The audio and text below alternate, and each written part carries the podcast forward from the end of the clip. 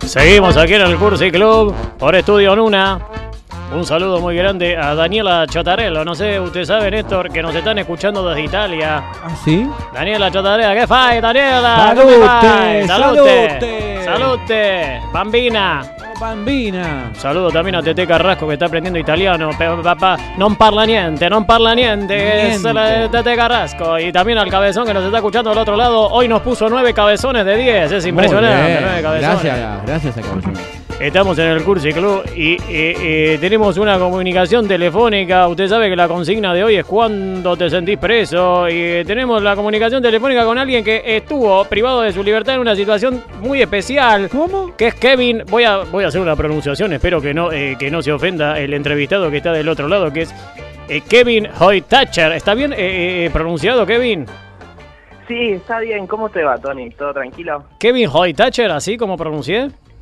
Sí, igual es medio indiferente, es solo un nombre. Lo que importa es más que nada el mensaje. Es las cierto. que uno transmite. Ya me gusta cómo arrancó Kevin y quiero dedicarle los primeros aplausos para Kevin. Por favor, Néstor, los primeros aplausos para Kevin que está del otro lado.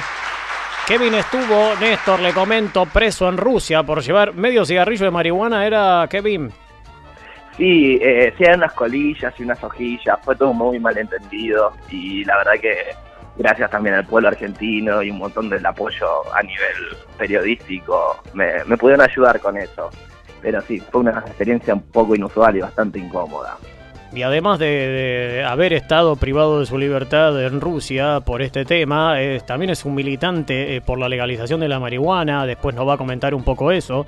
Pero en primer lugar, eh, queremos preguntarte eh, cómo fue esa experiencia de estar preso en otro país, más en Rusia, que tiene unas leyes tal vez más fuertes que acá en Argentina o que en Sudamérica. Sí, sobre todo con otro idioma y otras culturas, la incertidumbre y estar solo tan lejos de- del país de uno. Fue, fue, un- fue una, una etapa muy choqueante en mi vida, la verdad. Pero también ayudó mucho al despertar de conciencia y a, y a la realización personal y al entenderse más a uno mismo, el poder estar solo, encerrado, que, que también me hizo acordar un poco este periodo tan trágico que estamos pasando este año acá como sociedad a nivel mundial y, y en ese país sobre todo que la, la cuarentena se alargó tanto, un montón de sectores fueron muy, muy influenciados a nivel negativo y también abrió lugares a otros nuevos. Pero sí, es un, un momento muy, muy importante como para reflexionar, yo creo, cuando uno se priva de su libertad. Y si bien tiene sus lados negativos, siempre uno puede verle, digamos, la ganancia, el aprendizaje a toda experiencia, no tomarlo como algo choqueante, sino como un aprendizaje, tanto las cosas buenas como las malas. ¿Qué sentiste? Estabas hablando recién del momento que estamos viviendo todos en, esta pandemia mundial. Eh, ¿Cuáles son las conclusiones que sacaste? Si sacaste alguna conclusión, eh, ¿qué, qué- qué aprovechaste a hacer en, en esta etapa? ¿Qué reflexiones sacaste? ¿Y sacaste alguna? Sí, yo creo que lo más importante durante este periodo es también, digamos, el descanso que se le dio al mundo, más allá de toda la gente que estuvo atravesando un momento muy complicado a nivel personal o a nivel económico. También hubo un montón de, de- ventajas a nivel ecológico, digamos, y un montón de, conocimientos personales, mucha gente que se empezó a cuidar más a su propio cuerpo, que después eso es lo que le pasa factura de más grande, uno puede ver mucho como el reflejo de lo que uno vivió toda su vida cuando, cuando ve la gente, cuando se va envejeciendo. Hay gente que está muy vital a los 70, 80 años, mientras que otros tuvieron otros reflejos de su vida. Yo creo que está muy bueno este momento en el, eh, como para poder ver otros horizontes, otra forma de tomarse la vida. Hay, hay muchas nuevas opciones y bueno, con el tema también de- del dólar y la economía argentina, ahora se van a abrir las, puertas del turismo, puede haber como nuevas oportunidades para la gente.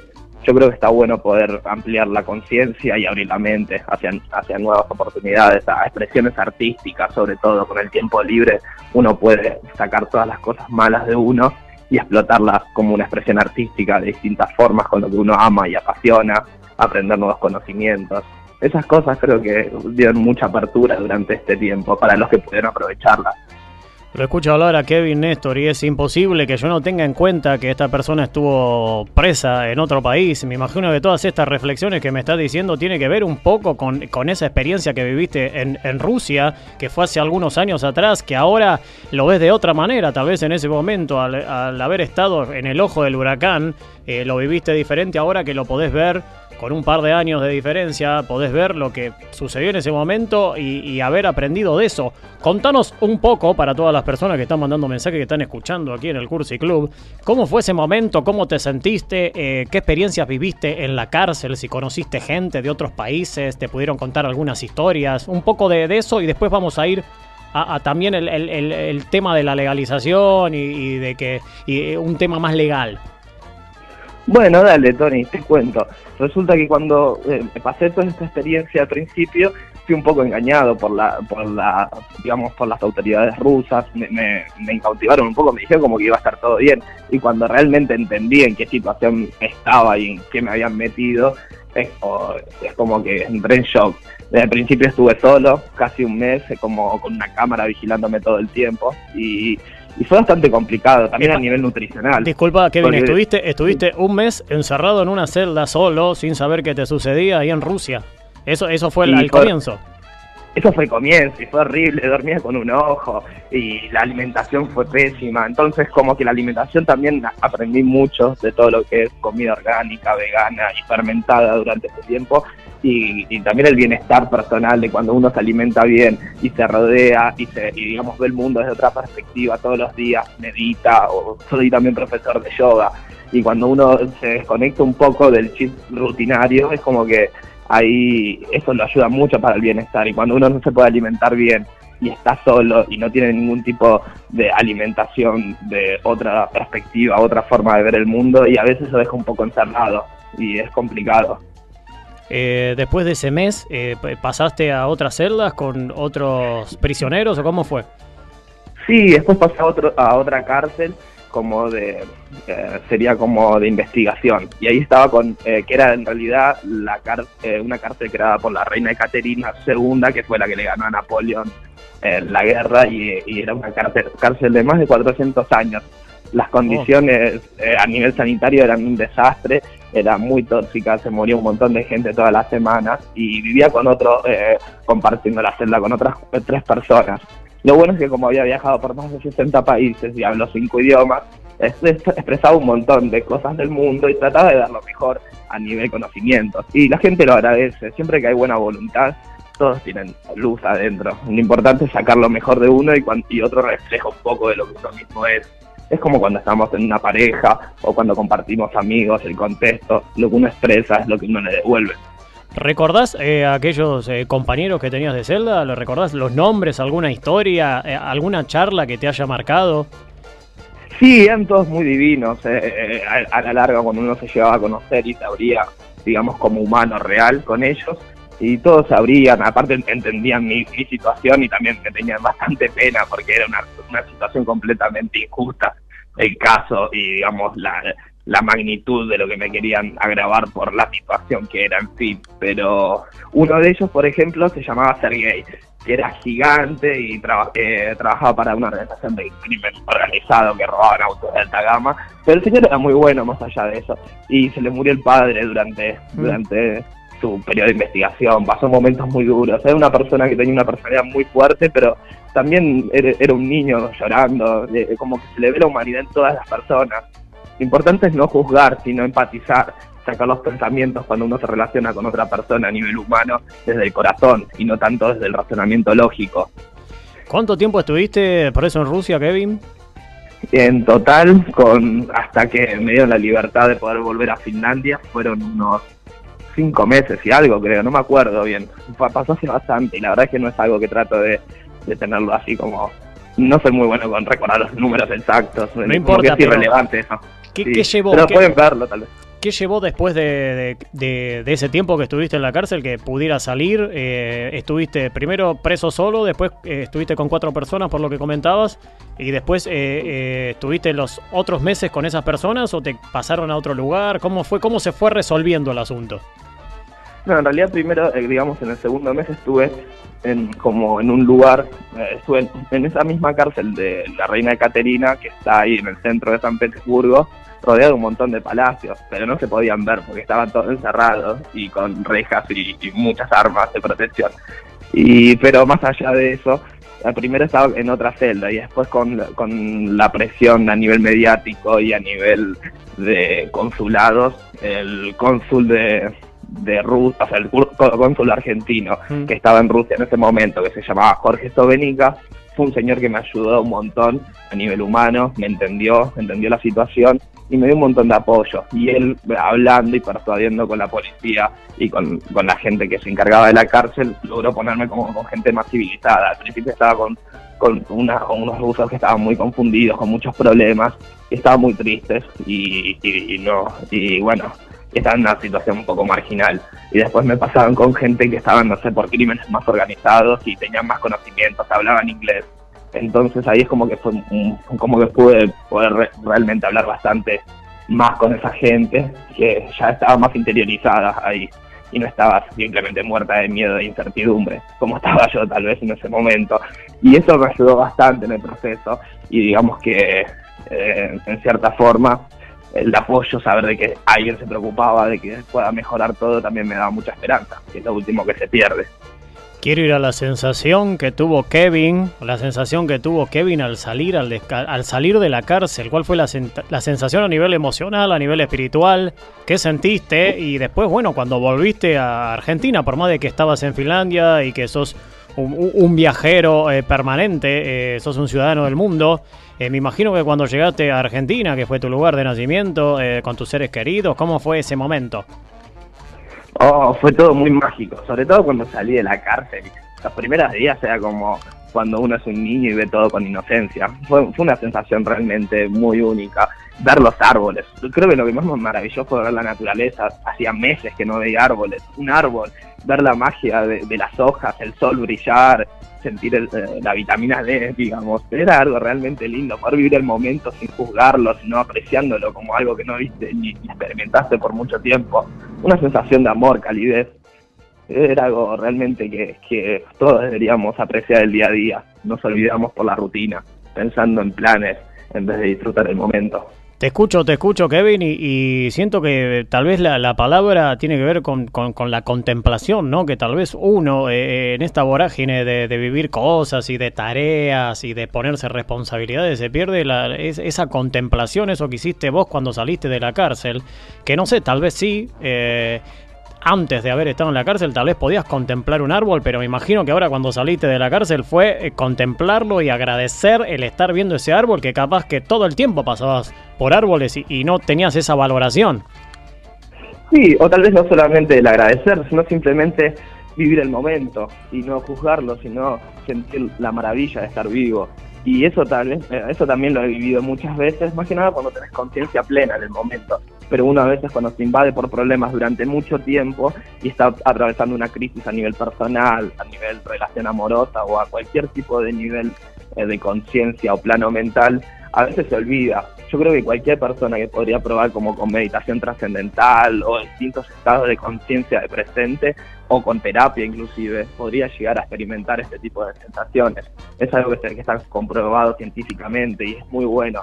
El tema es que, claro, un- una, una experiencia tan, tan dinámica y tan, tan fuerte como es estar preso con policías que te levantan a las 5 de la mañana todos los días a, a los martillazos y te tratan como basura, eh, es, es bastante más choqueante, pero puede ser también muy traumatizante para otras personas que no están, digamos, con una autoestima y, un- una conciencia personal suficientemente fuerte. No, no, se lo recomiendo a nadie que le vaya que vaya preso o que le priven la libertad para poder apreciar el momento.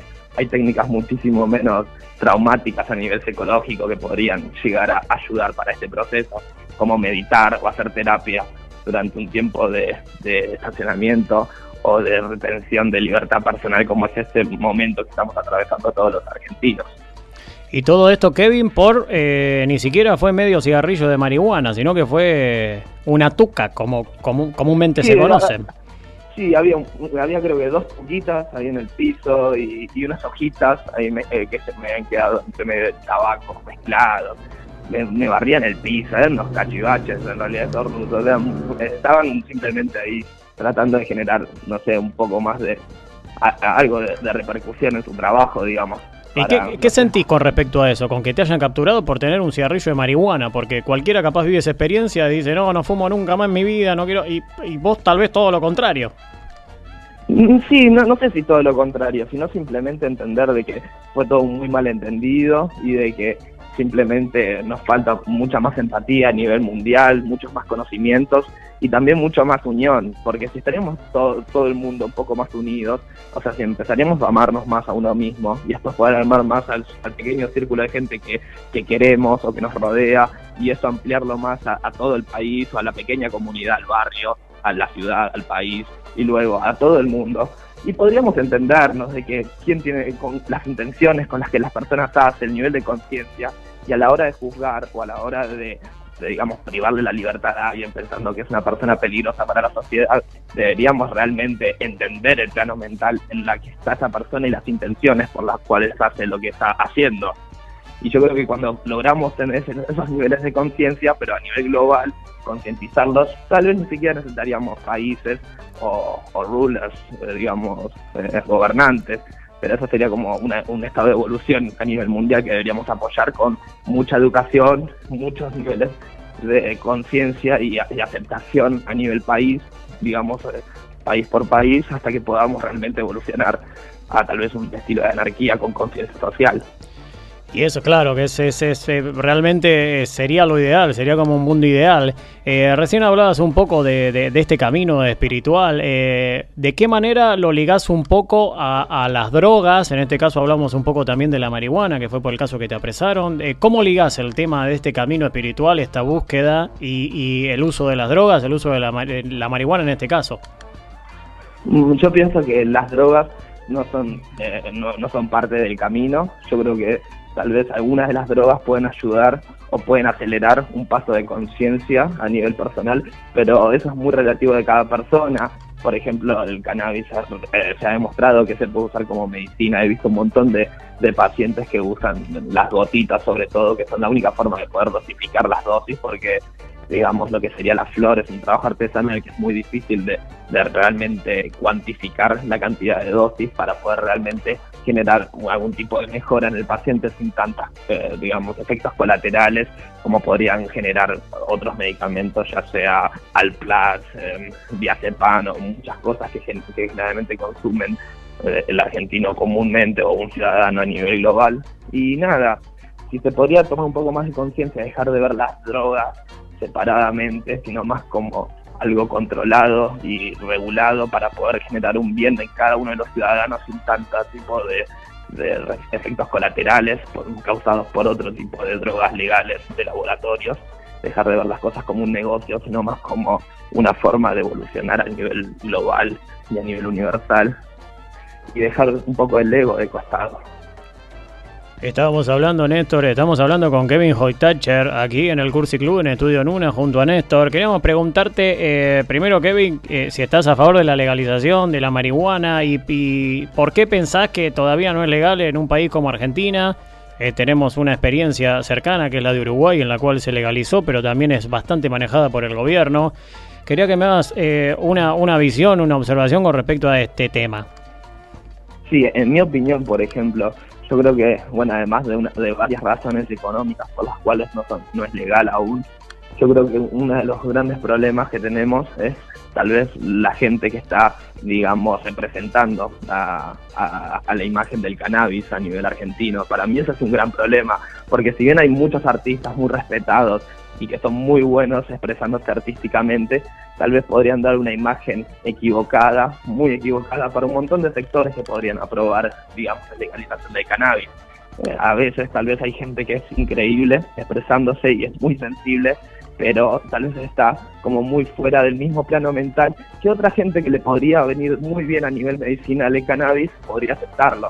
Entonces podría generar, o para mí está generando un montón de malentendidos entre el cannabis medicinal y el uso recreativo que algunos artistas le dan junto con otras drogas que pueden llegar a generar unos grandes cambios a nivel negativo o a nivel irrevertibles en el sistema nervioso central, por ejemplo. Kevin, recién eh, estuvimos charlando también fuera de aire, ah, de aire, hablabas un poco de que estuviste trabajando con, con, la tierra, ¿qué estuviste haciendo también en esta en este periodo de pandemia? ¿Estuviste eh, eh, trabajando la tierra, probando diferentes cosas? Sí, estoy, estoy probando mucho, como estaba probando con el tema de alimentación y estudié ingeniería agrónoma, me gusta, me estoy interesando mucho en todos los que son em, digamos, eh, em, cosas orgánicas, todo lo que es un microbioma orgánico, aminoácidos, descomposiciones, no solo, no solo a nivel de tierra, pero también a nivel humano. Cuando, hace unos años fui a Corea y quedé maravillado con toda la alimentación coreana, las, alimentaciones fermentadas, los alimentos probióticos, como acá se está empezando a implementar el kefir y la kombucha, hay un montón de fermentados con los vegetales y las comidas que hacen, por ejemplo, los coreanos teniendo sus propias heladeras para fermentados, los cuales son increíbles a nivel nutricional, te hacen sentir muy vital, muy joven, y la verdad es que te da muchísima motivación para encontrarte más con tus verdaderos intereses y no tanto con los intereses que te influencian la sociedad en el día a día. Por eso insisto y repito de que la meditación está muy buena como para desconectar el mensaje que nos influye, el contexto en el que vivimos, reflejado al verdadero, a la verdadera búsqueda de realización personal que tenemos cada uno de nosotros como ciudadanos sin importar nuestros intereses o nuestras necesidades económicas que tenemos que afrontar en países subdesarrollados como este y muchos otros más que son los que están siendo influenciados por la gran parte de toda la población mundial. Yo no sé cómo Kevin no está hablando por cadena nacional, Néstor, estas cosas interesantes que está diciendo y escuchamos cualquier barbaridad, cualquier barrabasada en los medios y no está Kevin hablando de todo esto con lo interesante que es. Recién hablabas un poco de Corea, Kevin, eh, conociste diferentes lugares del mundo. Eh, quería ver si tenías ganas de regalarnos alguna anécdota o algún país, alguna experiencia personal que tuviste en estos viajes que fuiste haciendo. Sí, la, verdad es que cuando me hacen estas preguntas me creo que me da un poco de vergüenza y no se me ocurre nada puntual. Generalmente esas cosas fluyen más a, nivel general y, es como que no se me ocurre nada. Pero he pasado millones de anécdotas y he, pasado un montón de, situaciones. Lo importante siempre es que muchas de ellas fueron horribles, muchas de ellas fueron hermosas, pero tampoco no es solamente, de, digamos, enroscarse en las sensaciones y vivir en el pasado, sino es más que nada aprender de si algo fue hermoso por qué lo fue y cómo hacerlo, que se siga repercutiendo y que podemos aprender y que nos dejó también otra cosa que es interesantísima, es vivir nuevos espectros del abanico de la vida, de posibilidades. Como no estancarte siempre en lo mismo, sino evolucionar. nosotros regeneramos todas nuestras células, transformamos todo nuestro ser todos los años. Entonces también deberíamos transformar un poco nuestros pensamientos hacia algo más evolucionado y más concientizado una vez que estamos en nosotros podemos empezar a pensar en que esté bien todo, siguiendo estando bien nosotros. Y yo creo que eso puede generar muchísimo más repercusión a nivel evolución como global. Y después es lo único que nos queda cuando no estemos más. Nuestra existencia es muy efímera y ni siquiera sabemos por qué estamos vivos. Está bueno dar lo mejor y sentirse bien cada vez que uno se acuesta a dormir, tener congruencia en lo que uno habla y poder ser real para que valga la pena todo lo que hagamos. Kevin eh, está hablando de diferentes cosas, Néstor. Está hablando de eh, espiritualidad, está hablando también de alimentación. Una vez eh, alguien me ha dicho que la, revolución tiene que ver con la alimentación y eso es una gran verdad. También que la importancia de, respirar, cuando hablaba Kevin de, la meditación también. O sea, de diferentes cosas tuvimos la oportunidad acá de hablar con Kevin. Y al hablar de espiritualidad, se me ocurre preguntarte, al tener un entrevistado tan elevado, Néstor, si crees en el más allá, después de que te vas físicamente, ¿a dónde vas a parar, Kevin? ¿Qué, cuál, ¿Cuál es tu pensamiento? ¿O cuál es eh, si, si sos una persona de fe? La verdad, yo creo que en todas las religiones pienso que, que, Dios es como una representación de amor o de la luz o del conocimiento interno o de nuestra conexión entre la trascendencia, el cosmos y el resto de los humanos. O sea, como que somos todos uno y Dios está en parte de uno, pero está en todos, si lo quieres ver de esa forma y lo más importante es aceptar, no escuchar a una persona religiosa y, denegar todo lo que dice, porque eso generaría más diferencia. Pero en cambio empatizar y entender que tal vez una persona que tiene un preconcepto o una película o, cierto, o, cierta imagen preestablecida y muy, muy dictaminada por su cultura y sus creencias y su forma de vivir toda la vida, puede igual, de cierta forma y, y en otros tiempos, entender nuestra perspectiva desde un lado positivo o una perspectiva más eh, trascendental o más de unión. Y a mí en lo personal me gusta mucho el budismo y el hinduismo. Eh, por eso también me, puse con el tema del yoga y la meditación trascendental. Pero de cierta forma veo que rezar es una forma de meditar y muchas cosas más que están también como esparcidas en varios de los, de los parámetros de las distintas religiones, por ejemplo, monoteístas, como estamos acá rodeados con la gente que nos, eh, nos, nos relaciona en distintos, digamos, pequeñas comunidades o grandes en, en el plano argentino. Un placer estar hablando aquí con Kevin. Discúlpame, Kevin, te interrumpí, quería decir Sí. algo más. No, por favor. No, no, no, no, eh, era más que nada sobre eso. Creo que estamos todos conectados y lo importante es no hacer diferencia en- entre las religiones, sino simplemente aceptar todas y poder entender que en realidad somos todos parte de uno y todos juntos podríamos hacer mucho más que eh, juzgándonos y separándonos. Un placer estar hablando con Kevin aquí en, en esta noche de programa 11, el 11 del 11, que tiene esa magia, eh, Néstor, estar hablando aquí con Kevin de todas estas cosas.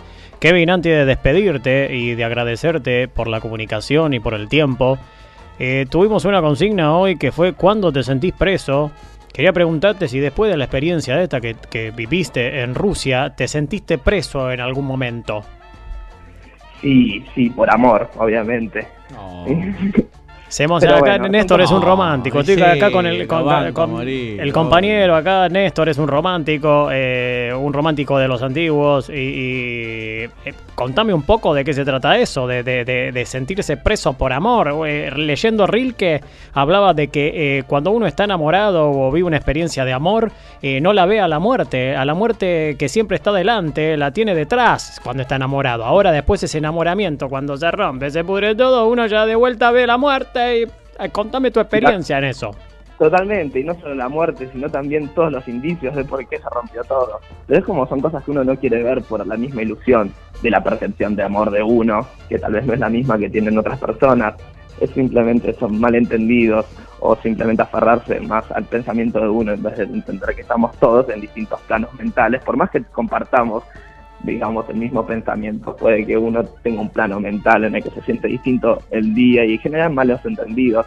Y cuando eso se suma durante cierto tiempo, generan cosas cada vez más profundas. Por eso lo importante es la transparencia y la congruencia y entender las intenciones por las cuales la otra persona y una, y una se relacionan y que esas, que esas intenciones sean con altruismo. Eso es lo que deberíamos generar más como sociedad, mucho más altruismo y menos egoísmo. Como, como la mayor parte de las plantas tienen un montón de, sentidos, tienen 16 sentidos, dominan más del 90% de, la- de todo el planeta, son los verdaderos, eh, generan todo lo que es nuestro oxígeno, todos los alimentos. Si no fuese por las plantas, ninguno de nosotros estaríamos, pero aún así pensamos que somos superiores a ellas y más inteligentes. Se pueden reconstruir un 80%, y nosotros nos cortan un dedo y estamos muertos. Una, que- bueno, es parte Kevin, no, no, me está volviendo loco todas las cosas que está diciendo Kevin. La verdad que, Ah. que- que- que, eh, es un placer la nota que estamos haciendo hoy, Néstor. Me siento mejor persona con todas las cosas que aprendí. Creo que, eh, no sé, todo lo del año lo aprendí hoy recién eh, con Kevin, con todo lo que está diciendo. Un placer, eh, eh, realmente, No, Kevin. Muchísimas gracias por abrirte y por contar tu experiencia y además también eh, tu experiencia a nivel físico y también a nivel espiritual, a nivel emocional, con todo lo que dijiste. Nos enseñaste mucho. Acá Néstor se quedó con el tema romántico, no sé si se acordó de, de- de alguna experiencia amorosa, pero bueno, Néstor. Eh, Será para otra vez. son cosas que pasan. Kevin, muchísimas gracias. Este espacio siempre está abierto para que digas lo que quieras. Si vos querés de lo que quieras decir, este espacio te lo, te lo da y vos podés decir lo que quieras. Así que te agradecemos eh, realmente de corazón, como recién hablaste eh, de- re- a- al principio de la nota. Hablar de corazón, nosotros de acá te hablamos de corazón y te agradecemos por este espacio, por esta nota y por todas las palabras que dijiste. Oh, eso es re tierno. Muchas gracias, Tony. Y la verdad es que te doy muchísimas gracias por esto. Y también le doy muchísimas gracias a mi grupo de terapeuta que me ayudó también con todas estas reflexiones. Fueron muy, muy esenciales. Y, y en cuanto a lo del espacio abierto, seguramente se va a poder volver a repetir. Pero más allá de eso, estaría bueno algún día encontrarnos por unos mates. Y un Seguramente. poco. A mí me gusta conectarme con la gente a nivel real. Y esto del teléfono me genera un poco de incomodidad. En este Pero momento, claro, en este momento. es Pero bueno, tiene lo positivo es que eh, podemos estar en contacto, eh, si no se puede estar físicamente, por lo menos virtualmente. Obviamente que físicamente, y este programa es lo que apoya, estar eh, en contacto físicamente, porque eh, tal vez estamos buscando en otra dimensión, en, otra, en una interdimensión, en verdad, de todo lo que está sucediendo y que lo que tiene que ver con redes sociales y virtualidad. Pero por lo menos tuvimos tu palabra y seguramente pronto estaremos físicamente y, y- y será el contacto más químico, digámoslo, digámoslo que, que va a ser eh, más real. Para generar la magia. Me parece genial. Entonces estamos en contacto y te deseo la mejor de las suertes y muchos éxitos en tu nuevo programa. Gracias, Cualquier Kevin. cosa nos vamos hablando. Gracias, Kevin. Estamos en contacto. Recién pasó Kevin Hoy Thatcher. La verdad que un placer, Néstor. Un placer. eh, se sintió, se sintió. ¿Está bien, Néstor? ¿Está, está, está bien? Eh, Porque quedé un poquito emocionado, Tony. Es un genio el tipo este. Es un genio. ¿Cómo? ¿Qué, ¿Dónde estaba? Lo saca de la galera. Usted yo no lo conocía. Increíble. más allá de la experiencia que tuvo en Rusia, eh, eh, veo que hay veces que estar apresado, hay situaciones en las cuales uno crece. Al principio del programa yo hablaba que me sentía preso por mi cuerpo. Yo tuve diferentes accidentes en mi vida, Néstor. Esto no sé si lo conté en algún momento, pero yo estuve eh, postrado en una cama durante mucho tiempo. Y en esa postración nació un libro, por ejemplo. Como Bruce Lee. Eh, como Bruce Lee, porque en verdad eh, las palabras a veces son como eh, patadas voladoras. Ay, Son- matraca y matraca. ¡Apa! Apareció Nati Mentral. Apareció Nati Mentral que tuvimos la nota el otro día. Así que muchísimas gracias para Kevin Oitachar. Que además de, contarnos su experiencia con el encierro. Y hablar del encierro y en este que es como que eh, eh, eh, rompió los barrotes, limó los barrotes de la celda y nosotros nos encontramos con un con un paraíso abierto que nunca, o sea, sublime, también eh, inédito, que nunca hemos caminado. Así que eh, será cuestión de empezar a caminarlo, Néstor. Cursi Sud, me encantó. Nati Mestral sigue. Salud, Tony, salud.